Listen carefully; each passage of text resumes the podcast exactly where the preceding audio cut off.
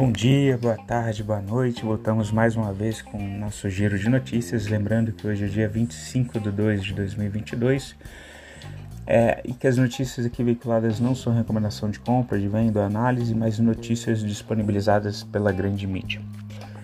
Estados Unidos, o S&P 500 alta de 1,5%, fechou em 4.225.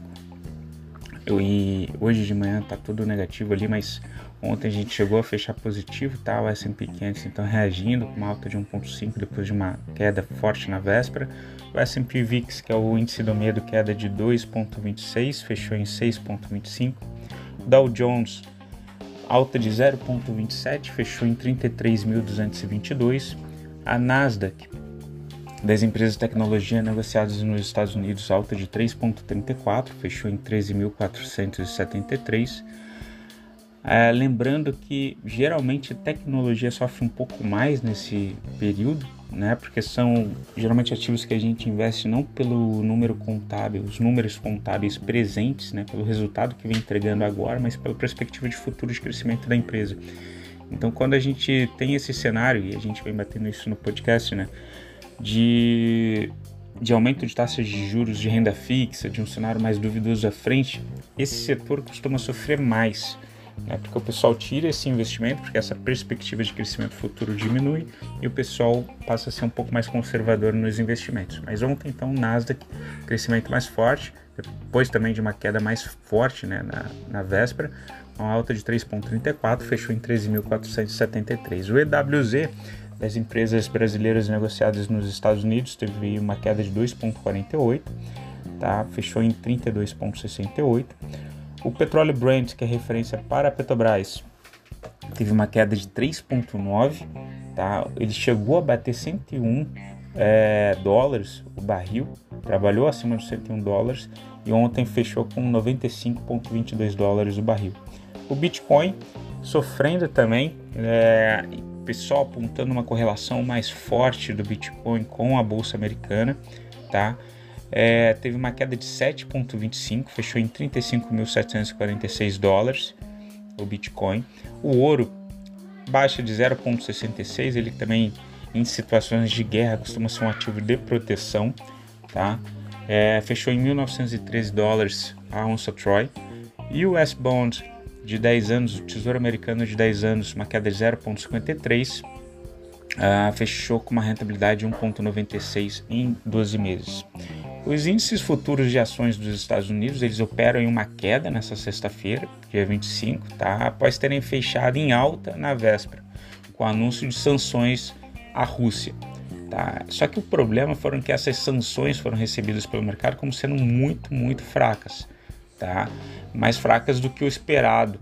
É...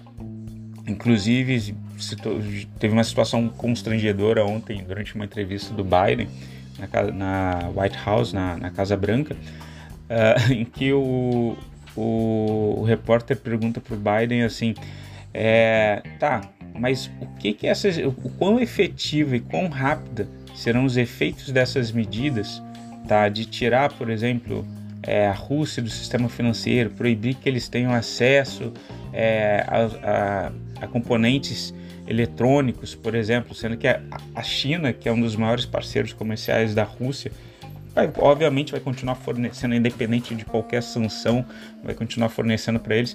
Então, quão rápido vão ser os efeitos dessas medidas americanas anunciadas ali, de excluir alguns produtos é, da Rússia, né, com fertilizante e tudo, uh, em relação aos, aos mísseis que estão sendo lançados na Ucrânia nesse exato momento. Né? O fato que a gente tem acompanhado na, na ABC, na BBC, na CBS, nos noticiários lá de fora, é que a, Ucrânia está sendo atacada tanto pela Bielorrússia quanto por todos os frontes é, pela Rússia. Então teve invasão pelo sul, é, pela Crimeia, pelo mar, pelo sul, né, e a invasão pelo leste, pela Rússia. O único canto que não tem aparentemente guerra e para onde a população está indo tá? É para uma região é, no sudoeste, né? Então, e, e, e, o pessoal lá de fora tem é, marcado bastante que a ideia dos russos é, vão deixar aparentemente um terço do território né, para os ucranianos, sendo que é um terço mais montanhoso. eles vão pegar toda a parte é, que tem um rio grande que cruza, inclusive pega, passa por Kiev. Eles estão dominando todas essas cidades desses grandes rios e é toda a área agricultável da Ucrânia. Né? A Ucrânia que é um dos celeiros agrícolas é, para a Europa. Então a, o objetivo russo está bem claro, sim. Eles vão incorporar uma região de potencial agrícola muito forte. Lembrando que a gente já vem até falando que por questões de mudanças climáticas, né, toda aquela parte de, de frozen steppes, as steppes russas ali que eram é, congeladas, de terreno congelado, com a mudança climática tudo ali vai virar agricultável, assim como na, no norte, na parte ali do central do Canadá.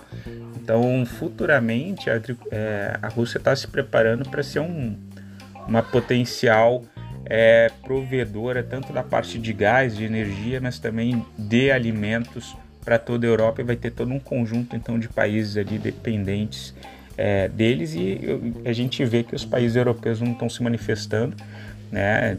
Fora alguns políticos que vão à mídia e falam do absurdo e tal, mas uh, eu estava vendo também na, na BBC no parlamento inglês eles falando não a gente não vai entrar o, o NATO né o, o, tratado do Atlântico Norte os países não vão intervir porque eles temem eventual consequência e o Putin foi claro dizendo se algum país intervir vai haver sanções que nunca foram vistas na história antes né um país é, com armamento nuclear falando isso já ficou um pouco mais complicado um ponto também que me perguntaram a, a Ucrânia ela não tem mais uh, armamento nuclear Tá? Em 1996, mais ou menos, eles fecharam um acordo.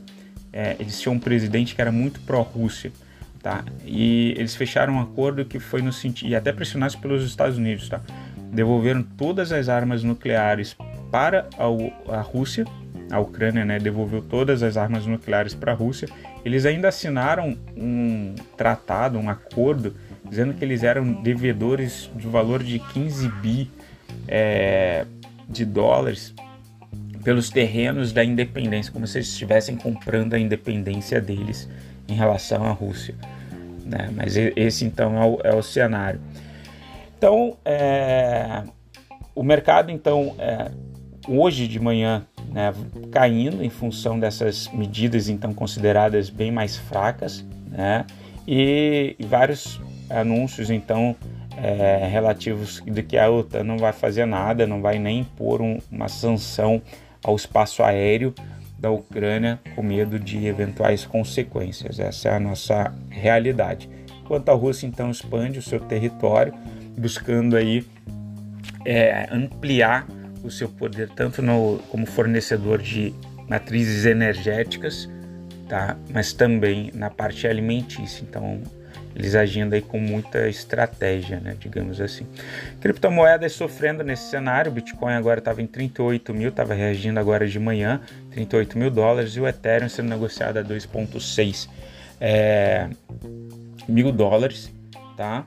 Na Ásia, na Ásia, a gente tem a China, o CSI 300 com uma alta de 0,97%, fechou em 4.573. No Japão, o índice Nikkei queda de 0,90, fechou em 2.470. Na Coreia, o índice KOSPI uma alta de 1,06, fechou em 2.676. Em Hong Kong, o índice HK50 com uma queda de 0,59, fechou em 22.767. Então, direções é, diversas aí. A China subindo 0,97, o Japão índice Nikkei, que é uma bolsa maior do que a da China, com uma queda de 0,90. Né? Temos sinais mistos aí, com investidores ainda avaliando os impactos disso tudo.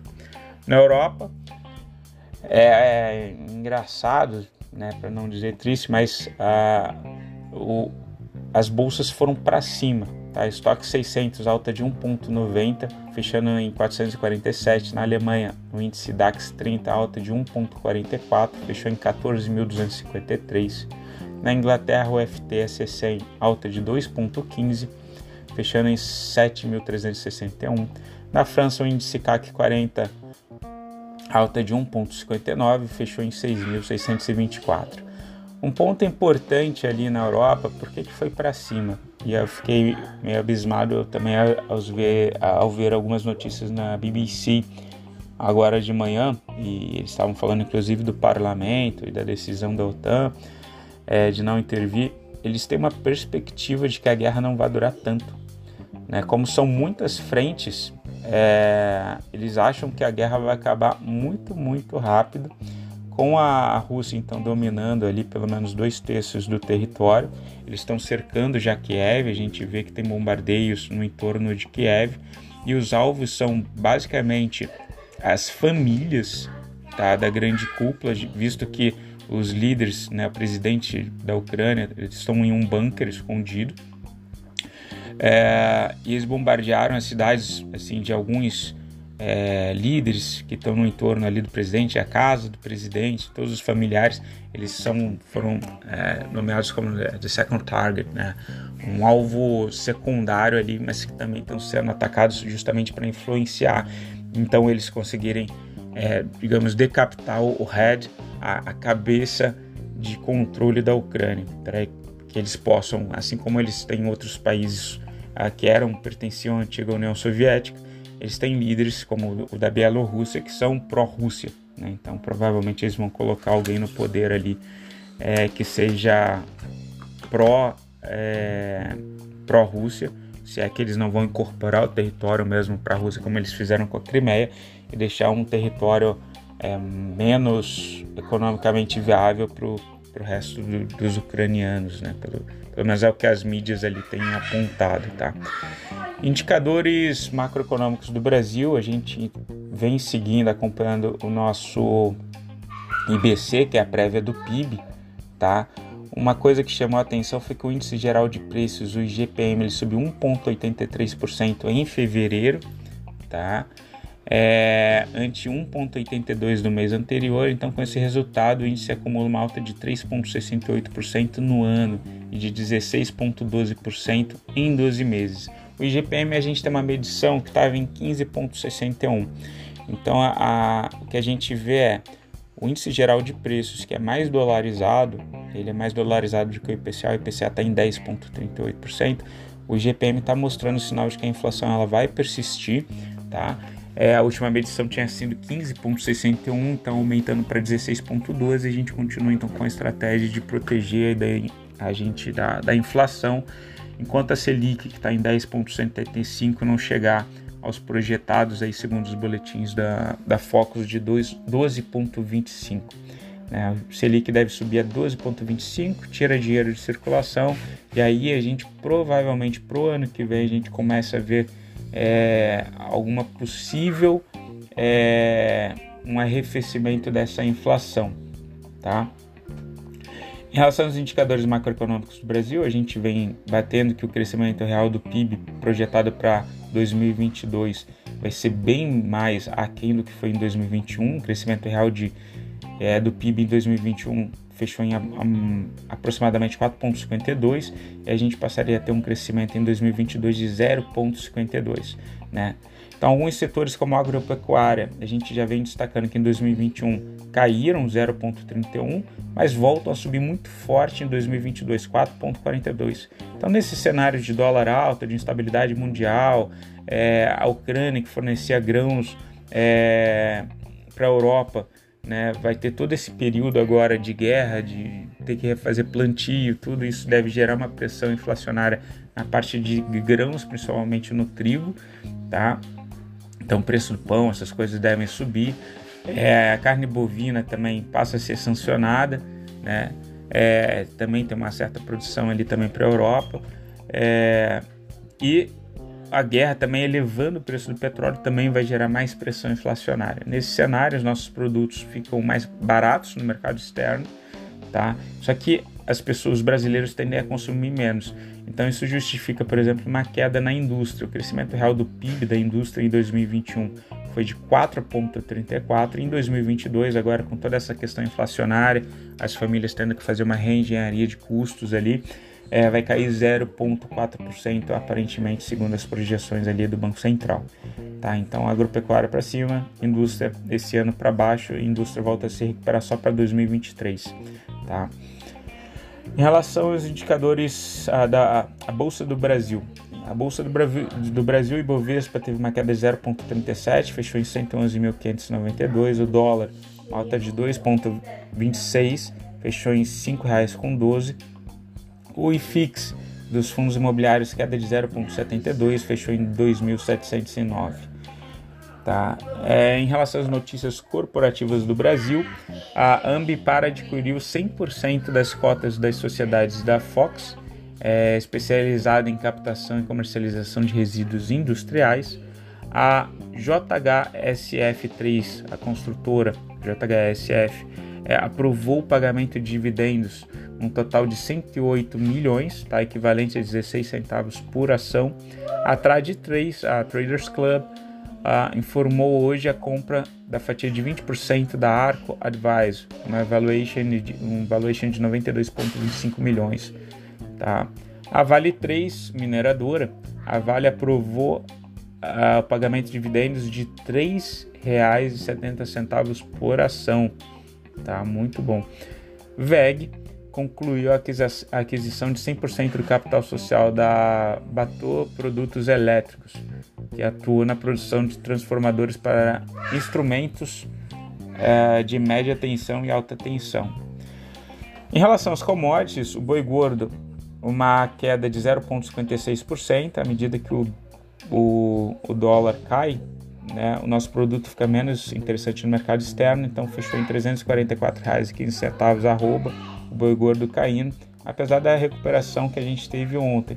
Então, com essa recuperação do dólar ontem, se o dólar voltar a subir, o boi gordo tende a subir também. O milho, com toda essa questão da Ucrânia, dos grãos ali da Ucrânia, tá? E por questões climáticas no Brasil, aparentemente vai para cima também, tá? É... Ele teve uma alta de 0,81%, fechou em R$ 98,82 a saca, tá bom? Em relação à posição dos estrangeiros, é... isso é o mais intrigante para mim enquanto investidor, assim, o fluxo cambial uh, do Banco Central indica ali que teve uma entrada de cerca de 130 milhões, ou seja, estrangeiros já não entraram com tanto dinheiro no Brasil, tá? Provavelmente eles esperam alguma subida de, de dólar aí para poder trazer um pouco mais de dinheiro, né? A eles que estão vindo para os países emergentes, principalmente os BRICS. Uh, mas me chama a atenção o que?